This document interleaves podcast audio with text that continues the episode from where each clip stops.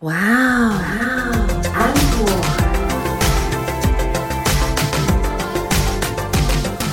大家好，我是佩莹，公关直播室又和听众空中见了。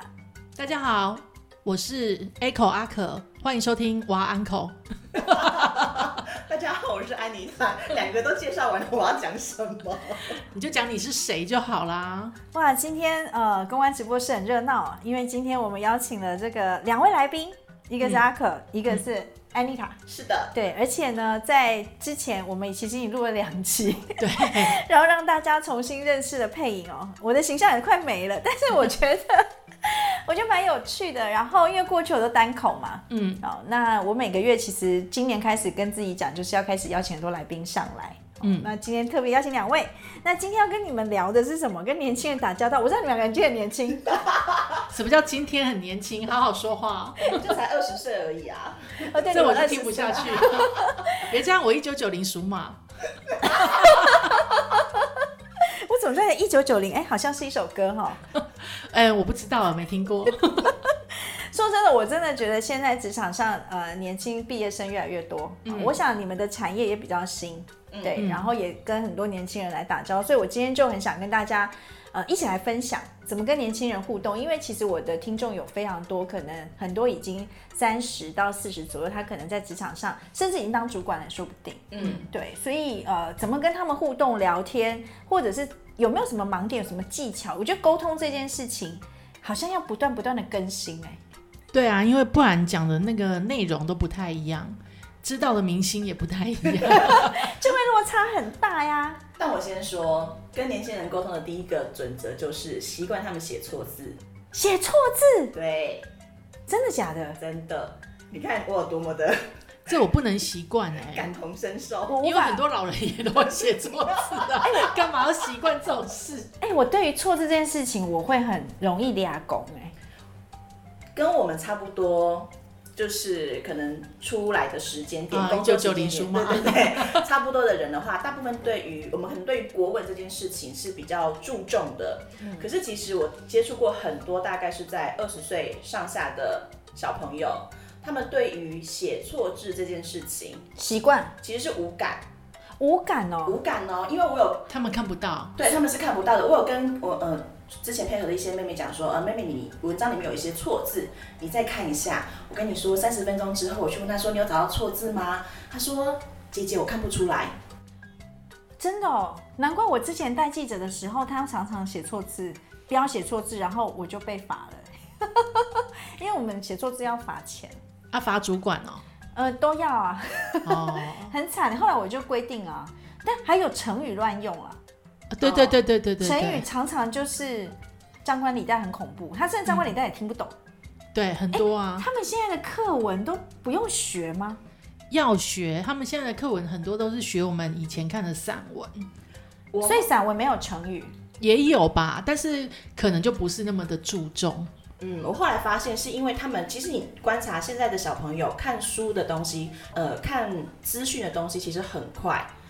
我们以前常讲一目十行嘛，对不对？对他们像他们真的是一目，可能就是一目三行，然后看完之后，他们觉得这个资讯他们看完了就结束了就。结束了。可是他们很多里面的内容跟字词是没有办法好好的吸收的。嗯哼，对，所以会有这样的因为讯息太多、太快、太杂了吧？那他们又比较视觉导向，现在的孩子都比较视觉导向，所以对于好好的看文字、好好的写字这件事情，他们都觉得随便，反正我可以沟通就好。所以要忍受第二件事是什么？要忍受的第二件事，因为通常都是年轻人忍受我，所以我真的觉得也还好。我要做正对。所以错字、成语这是一块。但是我觉得有一件事情很重要，就是你在跟他们沟通的时候，千万不可以说教。不可以说教，对，包含像是比较震惊跟严肃的，在告诉他们说，哎，你的事情应该要怎么做的这件事情上面的话，也都不可以。那怎么办？你怎么跟他沟通你？就真的只能是把他当成是朋友。哦，我觉得现在的小朋友对于长辈就是尊幼这件事情，长官跟下属这件事情，其实是没有这么的明显。所以我们没有办法像以前长官对我们的方式去对待，因为他们都不缺，他们都不缺，他们就是上班就交朋友。对，上班交朋友，对对对，他很爱抱怨。嗯，很爱抱怨这一点我是不知道，因为都是他们忍受我。很爱抱怨。哎，我之前有遇到一个状况，我想跟大家分享一下，然后也听听两个的意见，就是呃某一个名人哦，那他自己有自己的公关公司，然后他就是用人，他永远留不住。那他常常跟我抱怨说，现在年轻人很奇怪，就是意见很多。比如说你叫他做一件事情，嗯，意见就非常多。然后他就说：“我是逃 gay 呢，我还要听你讲。”或者是他可能对很多事情就会有很多的想法，特别不一样，会去表达。那他问我啊，我就跟他说，我自己现在的同事会，我交办他一件事情，他可能会跟我抱怨公司十分钟。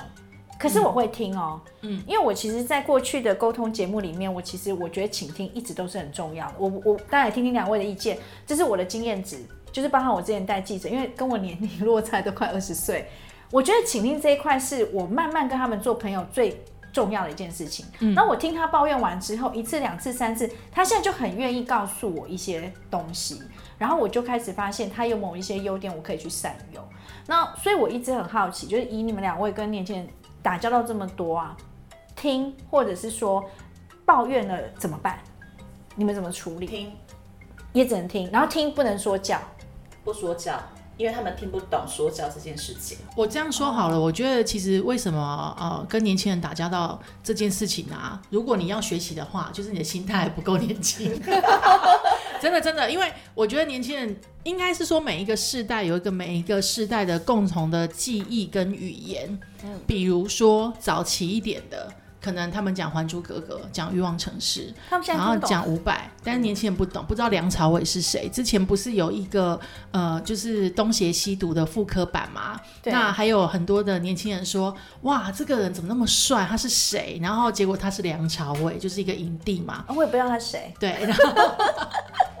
好，那那就是我们当时的男神嘛，对不对？射箭的时候，在那个重点部位还特别把它放大看，这样。那我要讲的是说，你要有跟他们共同的语言，他不会觉得跟你是有距离感的，他就会愿意跟你做朋友。很多事情他就会愿意放下来跟你沟通，因为不然他就先入为主的觉得，反正你也听不懂。比如说，我的老板前阵子问我说。瘦子是谁？你有听过瘦子吗？我就说他是一个很红的男明星，他就说你怎么会知道？我跟他讲年轻人都知道，然后他很生气问我说：“那你年轻吗？”我说：“但我知道。”好，哎，这个回答好棒哦，这个技巧太厉害了。你也没有直接回答，但你回答他了。对啊，就是对于呃长辈来说，他可能不太懂现在他们听的音乐。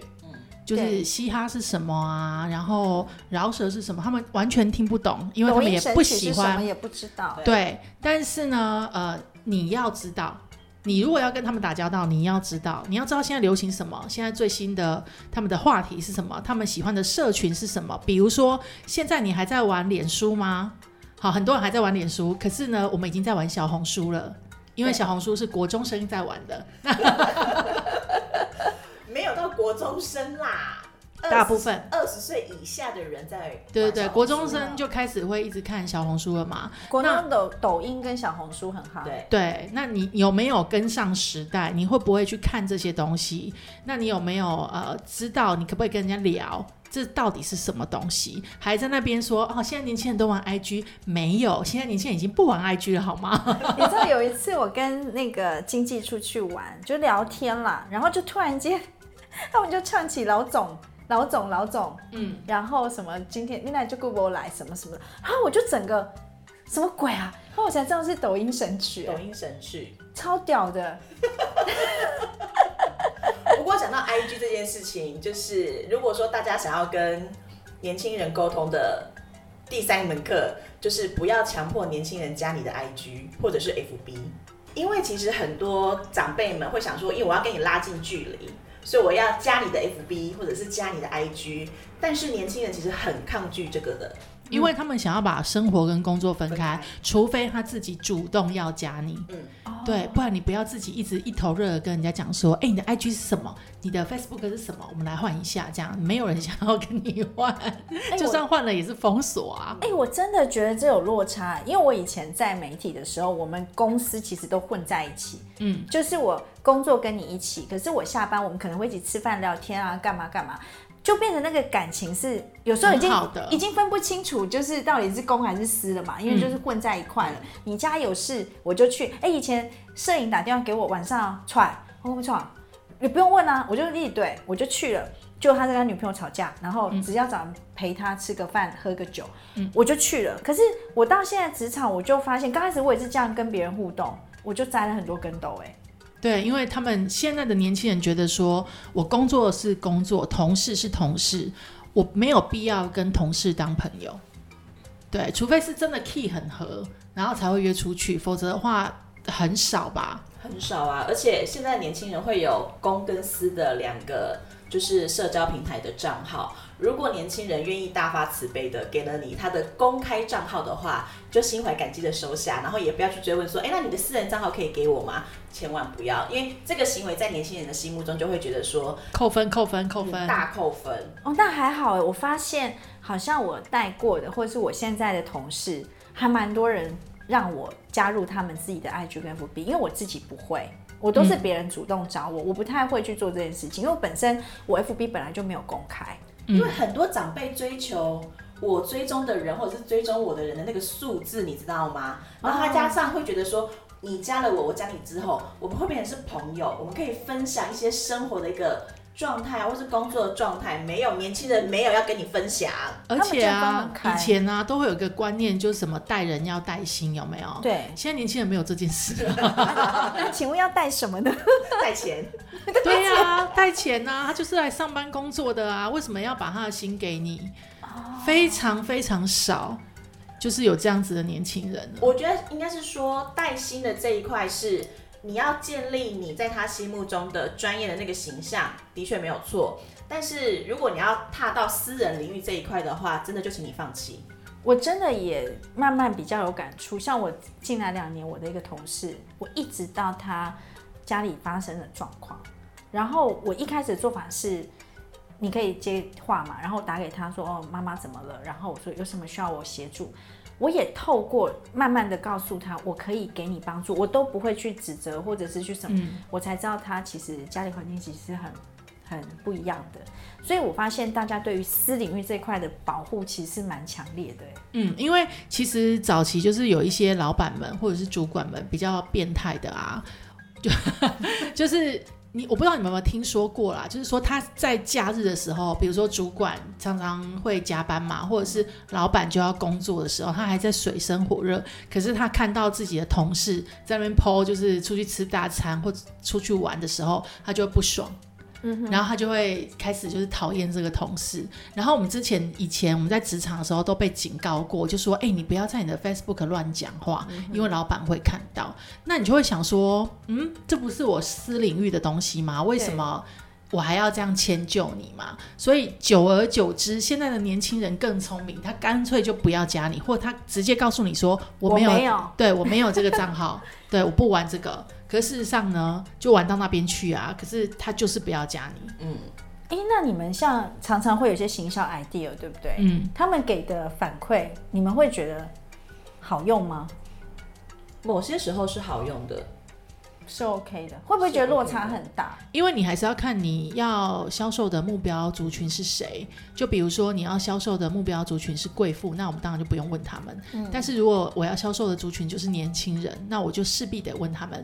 举个例子，就是去年我们办尾牙的时候，嗯，那那时候就是因为我们的同事比较多是年轻人，那年轻人们喜欢的明星是谁？就是我们当然要做问卷调查，对对对，因为我们要请明星来嘛，请艺人来嘛，然后就就要调查嘛，所以这时候就会有了瘦子的这件事情。瘦子是谁？对，哦，这个我们每年也会遇一次，因为我们都有盛典嘛。对然后就是有时候提出来的人，哦，他谁？但是对孩子们就很嗨。对啊，对啊，或者是陈零九啊，就午间情那一挂，对，午间情你知道吗？哦，我知道，我知道，你是年轻人，还有午间情，但我没奸情。还有全明星运动会的那些明星们，对对对对对那些我都叫不出来名字。哎、我现在还可以耶跟我朋友一起看，我还跟他讲说，哦，这是胡瓜的儿子，这是谁的儿子，然后他以前出现过哪里，哦，他是小钢炮，我还大概知道。但是现在真的滚动的很快啊，他很多啦对女团也开始当通告艺人啦。对对对，有时候你真的，哎，他是谁啊？他是谁？我常常在看电视都还要 Google 哎、我不知道你们会不会？会会会会，比如说一开始不认识王一博的时候，还是会 Google。王一博好帅，他真的好帅，耶。他超帅的，怎么会不知道？对啊，就是早期啦，早期就不知道嘛，但是就会 Google，就是你你在看，包含我们其实现在在看韩剧也是啊，你也会 Google，或者是跟年轻人聊天的时候就会说，哎、你现在在追什么剧？我剧荒。那他们就会跟你讲，那你就知道说，哦，这个这部剧看完之后，我们可能就会有共同的语言可以做讨论，这样。哎、真的耶，我之前呃有一次呃就跟我姐的小孩，他们都大学生，然后也是因为每个礼拜我都要做节目嘛，然后这些议题真的已经想到不知道怎么样去跟他们接地气，我就突然跟他说，哎、那你们最近在追什么？他就跟我说，呃，听的大片图。我说那什么鬼？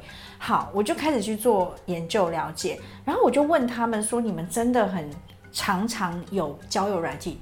他们说有四五个。我、啊我其实有一点不太能理解，我就说，那你们用这干嘛？他说，阿姨，我跟你说，我们连甚至朋友，只要我们三个吃饭，我们可能都不会用到手机。他们，比如说我要跟你讲话，跟他讲话，我可能还是用 Line，或者是用他们哦，他们用 Message 或用他们自己的社群软体，就是他们一即便是面对面，不见得会用讲话的方式。我我还蛮惊讶的。他说，因为这样才能去认识自己之外的朋友。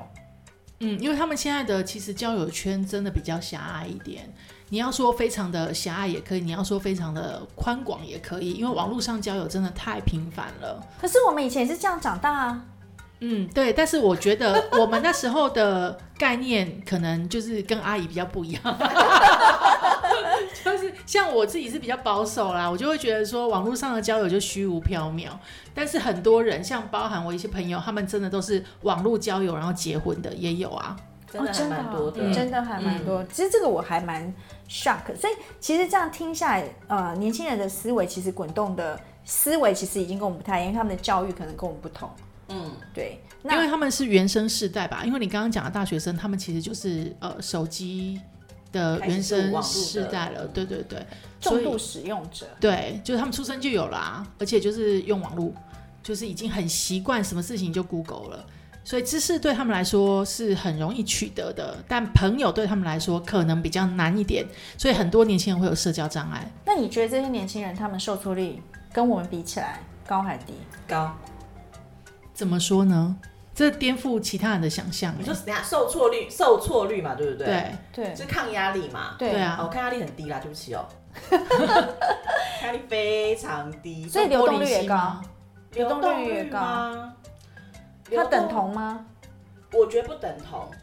但是玻璃心受挫率聊聊，你记不记得？Echo，你记不记得我们之前曾经有聊过一集，就是呃有一个女有一个妹妹，她在学校的时候是风云人物，嗯，然后老师啊、学生呃同学都觉得说啊，他是一个很棒的人，出来将来出社会之后，你一定可以很成功，在公司一定会得到大家的赞赏。结果他出来到工作之后，受挫非常非常的严重。因为他发现他在学校所学的跟所被赞扬的这些东西，来到社会之后是通通不可行的。所以挫折感超重。应该是说业余跟专业还是有一定的落差啦，因为你在学生时代所学的、所表现的，它毕竟不能拿来做商业使用嘛，对所以跟真正的我们可以做商用的东西是有一定的落差的。那有这样子的落差，因为他本身是风云人物，所以他到职场上来就可能被打枪，或者是告诉他说，其实你这样子有一个距离。当他认知到这个距离的时候，他就会很受挫。对，那这样听起来，我们又不能说教，也不能念他，那我们就要接受吗？你要先了，我觉得应该是说要先了解他们的逻辑，嗯，什么逻辑？就是他们的思考逻辑。我觉得很多人，我觉得包含像是我们一开始在接触年轻人的时候，都是用我们自己的逻辑去想他们的逻辑。所以你才会觉得说你怎么会这样做事，跟你怎么会写出这样的东西。可是当你去习惯他们。了解他们的逻辑之后，你就会发现说，他们写出这样的东西，或说或者是做出这样的行为，真的是非常的正常。就是你要先跟年轻人沟通之前，你不要想说我他做错了，我就要先来指责你，或是先来告诉你说你错的地方在哪里。你要先了解说你为什么会做这样的事情。我觉得你要分两个角度看，第一个就是如果当你是主管的时候，专业还是要回归专业处理，该怎么样就怎么样。那因为你很专业嘛，所以他们也认知到你很专业。如果他有心想学，那他就会好好的去遵照你的要求去做它。那如果说他玻璃心，那他显然就不是很适合这个公司的文化或产业，因为毕竟公司。大部分的文化还是人造成的。如果公司的主管是这样子，那表示说，哎，我公司的文化可能就是这样子，那你可能就不适合。如果你玻璃心的话，可是如果有一些像，如果是安妮塔刚刚那个角色，就比较像是小主管或者是同事的角色，那他就可以去从旁边去侧面了解，或者是从。他们的逻辑去跟他们做沟通，就我刚刚讲的，共同的语言还是很重要的。为什么我们来上了这个节目之后，就变成在说教？我真的觉得跟上你们节目的感觉不一样，两位讲出来的东西，整个角度又不同，哎，就突然专业了起来。我觉得你们可以聊很专业的东西。我们可以啊，因为我们两个是这样子。Echo 其实是一个高阶的主管职，高阶经理人。那我的话就是一个中小主管，所以我在面对。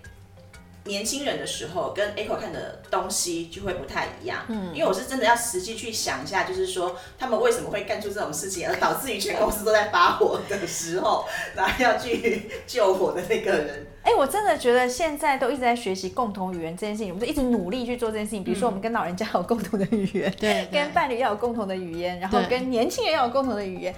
我发现我们要学的东西好多，哦，要打开的东西很多。应该是说。一开始我执就不要太重，就是你不要过分执着。现在年轻人很多很辛苦，就是因为他们的我执很重，他听不进去别人跟他讲的话。那你就告诉他说，这个图要加上某一些阴影，或者这个字要加边框，可能会比较显眼一点。伊都是不爱听啊，他就是不听，然后出去被人家打枪之后，就会回来愿意乖乖的做这件事情。但是这一来一往当中，公司已经耗费了一些成本。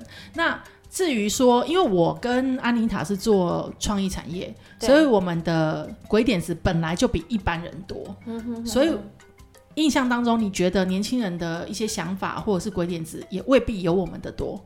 嗯哼，所以有时候我们提出来的一些想法 idea，它是他们瞠目结舌的。嗯哼，那他们也会觉得很有趣。所以我们在相处上面去说服他们，其实这是一个最重要的。对，我觉得回过头来还是这样子啊。当他佩服你的时候，他就会听你的，他就愿意跟你沟通。对，就是一个教主般的存在，这样就邪教。哎，是要当教主，其实也不容易，要打开那一扇门。对，所以呃，看他想要什么。我觉得现在年轻人很棒的是，他知道自己要追求的目标是什么，所以他就会朝那个目标就是去。看齐去跟进嘛，其实跟我们小时候都一样啊，啊，跟我现在也一样。我现在年轻人，哎，我真的，你知道吗？就像，就我们认识这么久，其实就像我自己一直想，是不是因为我讲话方式一直都是比较中规中矩，所以在跟年轻人讲话的时候，我还是会忍不住就会讲。没有，你刚刚标的那些脏话并没有中规中矩，就是录音前录音前标的。有，我其实跟他们聊天的时候也会，但是我讲话大概就是这个语速跟这个语调，然后我就会忍不住。很严肃，我说严肃就是我可能认真在讲一件事情的时候，就有时候我只要在办公室不讲话，嗯，所有的那个场面就会变得气氛变得很凝重，然后就有人赖我说佩佩姐你还好吗？佩佩姐不要生气，可是我没有生气，我只在思考 thinking，可是我发现这个是不是也是一个沟通的一个障碍啊？呃，是我们其实，在我们职场里面呢，我们都会警告新人说，你要是进来敢叫我们什么姐。我们就会跟你说姐你妈，所以就直接叫名字就好了。哦，对，所以这是一个很重要的技巧，哎，拉近距离是吗？就一开始就告诉他我们会骂脏话。其实应该是说，呃，我们在跟我后来发现跟年轻人的相处的过程当中，你只要把你会惹毛我的点讲清楚，一开始就讲先讲清楚，其实年轻人没有这么容易惹毛人。哦，他们还是有聪明的那一块。没有没有，我觉得佩影她不是要问说年轻人是如何的惹毛我们，她比较想要知道怎么跟年轻人相处，她比较善良。对呀、我也这么想。我一直觉得，当然，我说真的，以我们这个年纪来讲，我已经算很能跟他们沟通了，算不错了。嗯就是，但是会吸引来，通常不会是像你们的小孩，因为你们碰到的小朋友可能就是那种。点子比较多的，可是会跟我比较好的年轻人，通常就是属于比较也也比较中规中矩型的。嗯，我发现好像就是这样，然后他会自己来找你说：“姐，你可以帮我看看我现在的状况如何？”因为他们发现我可以在很短的时间内分析状态，嗯比如他会告诉我说：“哦，他们来了一个新主管，然后现在怎么样怎么样。”我说：“好，那现在就一二三四五六七，我可以在很短的时间内就去浓缩。”他们会来问我人生的方向，对。那我有时候就想想，我是不是还可以再打开一些什么？呃，我觉得啊，你要去欣赏他们做的事情。嗯，比如说我们在聊天的时候，他会告告诉我们说，哦，哪一间餐厅很好吃，那可能是你听都没有听过的，就是年轻人爱去的餐厅。那通常呢，有一些长辈就会直接说啊，那什么东西啊，就是不 OK 什么的。可是像我就会说，我也要去。哦但我不一定是跟他们约，嗯就他如果没有邀约我，就是我就当然不会主动说我要去，因为怕扫了人家的兴嘛。但是我们就自己会找时间去看看，然后回来就有话题可以聊，或者是说久而久之之后，他们就会告诉我说，哎，哪一家店我们公司可不可以去那边聚餐，或者是下次我们吃饭的时候要不要约那里？那我们就会知道说，哦，这是他们常来的地方，这是他们的世界，他们世界长这个样子。去体验，对，去感受他们的生活，然后有共同的语言，有他们的逻辑，这样。对你就是把自己打开嘛，就不要说觉得年轻人端出来的菜都是不好吃的，未必啊，搞不好就是他这个菜也是很香，只是你以前没看过。流动率高不高？以你们的经验值，我们的产业其实跟媒体有沾点边，所以我们的流动率其实还是算高的我。们也高哎、我们大概一年到一年半。我们更短吧？我们更短，我们的更短，因为我们很辛苦啊。我们的工作其实是很辛苦的，就是他除了劳力的付出，然后创意，就是他的脑力也是很重要的，然后还有他的时间。所以没有足够的热情不要加入。对，行销企划真的是很辛苦的工当然，因为。我们的产业都特别嘛，行销、企划跟公关其实都不是人干的工作，所以它流动率高，还是现在普遍好像都这样。以前我们都会觉得，在一个工作待两到三年，至少有一定的成绩，我们才会跳下一个，就会觉得这是履历嘛。可我有时候 看到小朋友的履历，我的妈呀，可能一年不要说三百六十五个老板啦、对他可能两三年可能换了十几个工作。那你们怎么去看小朋友这样的一个履历？我如果很想用它的时候，我就会用一个三年理论说服他。三 年理论是什么？来来来，我就会告诉他说，呃，因为你至少要有一年的资历，你才知道春夏秋冬的会发生什么样的事情，特别是行销的淡旺季。对，所以你一定要至少待一年。嗯，那你一年完之后，你只是了解，第二年你要熟练它。到了第三年，你整个你该发生过没有发生过的事情都体验过了，这个时候你有了完整的三年履履履历，你再去跳槽才可以谈到一个更好薪水跟工作，都是这样子洗脑年轻人。所以基本上三个月内他待呃三个月之后他待得住，那我们也觉得这个人是可造之才，通常都会待到一年以上，或者是到三年，对两到三年的是有对嗯。或者是更长。那可是如果他觉得待了三个月，他发现这不是他要的工作，他真的就是只来交朋友的，他不想要那么辛苦的，那就谢谢再联络再联络。对，所以你也是吗？我会问他说为什么？因为我后来发现，现在的年轻人其实跟我们我们年轻的时候不一样的状态是，我们找到一份工作之后，因为不管怎么样，我们都会想说，我们先试试看，对我会愿意花时间去试。可是现在年轻人不是，他会觉得说，这个工作我如果不适合，我就先走。可是他们有时候也不知道哪一个适合他们。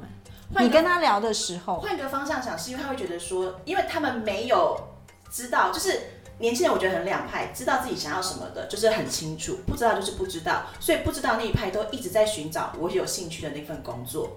所以像你可能遇到说那种，呃，一年里面可能换了二十四个老板的那一种，百分之八十的人都会回答我说。因为我不知道这份工作有什么兴趣，我也没有兴趣，我只是想去试试看。嗯，没有兴趣我就跳走了。呃，而且我们的产业是比较容易吸引年轻人的，他就会觉得说光鲜亮丽啊，你们可能比较有机会跟名人接触啊，就看到假象对，他们就会觉得会有一种向往。那早期我们在应征人的时候，通常都是一次只要履历一开都几百份，但现在网络上大家慢慢明智已开，就知道行销企划很苦，所以都没有人要来投履历。因为真的很酷。对哦，所以现在走这一块的年轻人相对比较少了，对，就是还是少子化人也变少了。我觉得都有吧。然后现在年轻人工作或者是获得钱财的管道更多啊，因为他可能就是去拍拍照，他是一个小网红、小网美，哎，他他的业配一次接就是十万。八万，很多年轻人二十五岁买三栋房子的大有人在啊。糟糕，我连一栋都没有。没关系，我也没有。而且我觉得另外一个部分是，现在年轻人，因为的确是地球村的概念，撇除掉疫情，很多年前可能真的都就出国了，因为交换可能我们在念书的过程当中，他们就已经先出国去，不管是游学还是留学，那可能就留在当地了。对啊。所以的确，我觉得，嗯，可能也有有这样关系吧。对啊，就是他们的眼界跟知识量其实都比我们更迅速，对，那他们就会有可能想更多，或者是干脆就躺平。我不知道你有没有听过躺平族，就有的干脆就躺平，因为他觉得努力也没有用，这样子就是会比较极端。所以我们要接受更多的不可能，心脏要够大颗啦。对对对对对，哇，今天的内容很精彩，谢谢你们 两位的分享。我今天想一想，我觉得我应该要学习哦，忍受他们的错字嘛，对然后不会成语嘛，要学习共同语言，不能批评嘛，阿姨真的有在做笔记耶。而且而且呃，不要想说我要带薪啊、我们要因为他们带钱来，对，我觉得还有一个学习上。要有一个，就是还要跟大家分享最后一点，就是呃，当你的年轻人提出跟你不一样的看法的时候，如果你衡量过他做这件事情的后果是你可以承受的，你就不要再跟他多费唇唇舌了，让他试你就让他去做吧。让他去冲撞。对对，哦，对，因为很多主管就会说你不行，你就听我的，没有你让他去试。他撞撞到满头包的时候，他就会知道说，哦，嗯，汤不可以。然后就撞到之后就得到一个 fire。所以让他去冲撞体验，我们说的才是真的，经验还是当道，然后用专业说服他们，这也是一种沟通啊。嗯，对，对所以我发现跟年轻人沟通，其实我不，我觉得这样聊下来，不止跟年轻人沟通，其实跟长辈啊、跟朋友之间，其实这些都是沟通技巧，都是很重要的。对啊，因为我们以前也是高吸音啊。也是，我有时候都想一想，以前我主管应该也想怎么跟他沟通，他们可能也有这样的困扰。困扰，只是我们没有想过。只是现在真的啦，讯息滚动太快了，然后很多东西也会来不及，所以我这个议题才会不断的去谈。我也发现，在公关沟通这一块，大家其实都还是很需要的。谢谢两位，谢谢那各位直播室的朋友们，很开心哦，今天呃邀请两位来宾，然后也跟我们聊了非常多怎么跟年轻人打交道，希望给你更多的收获。然后我们两个的节目也欢迎你们来给我们五颗星的评价哦，然后也欢迎你们的留言，你们要干掉我们，要跟我们聊天，或者是有什么专业的想法，我们都欢迎你来，我们都盖瓜承受。完蛋了，配音已经完蛋了，被我们带偏，成功带偏。我是万安可的 Echo 阿可，我是安妮塔。下次见。拜拜。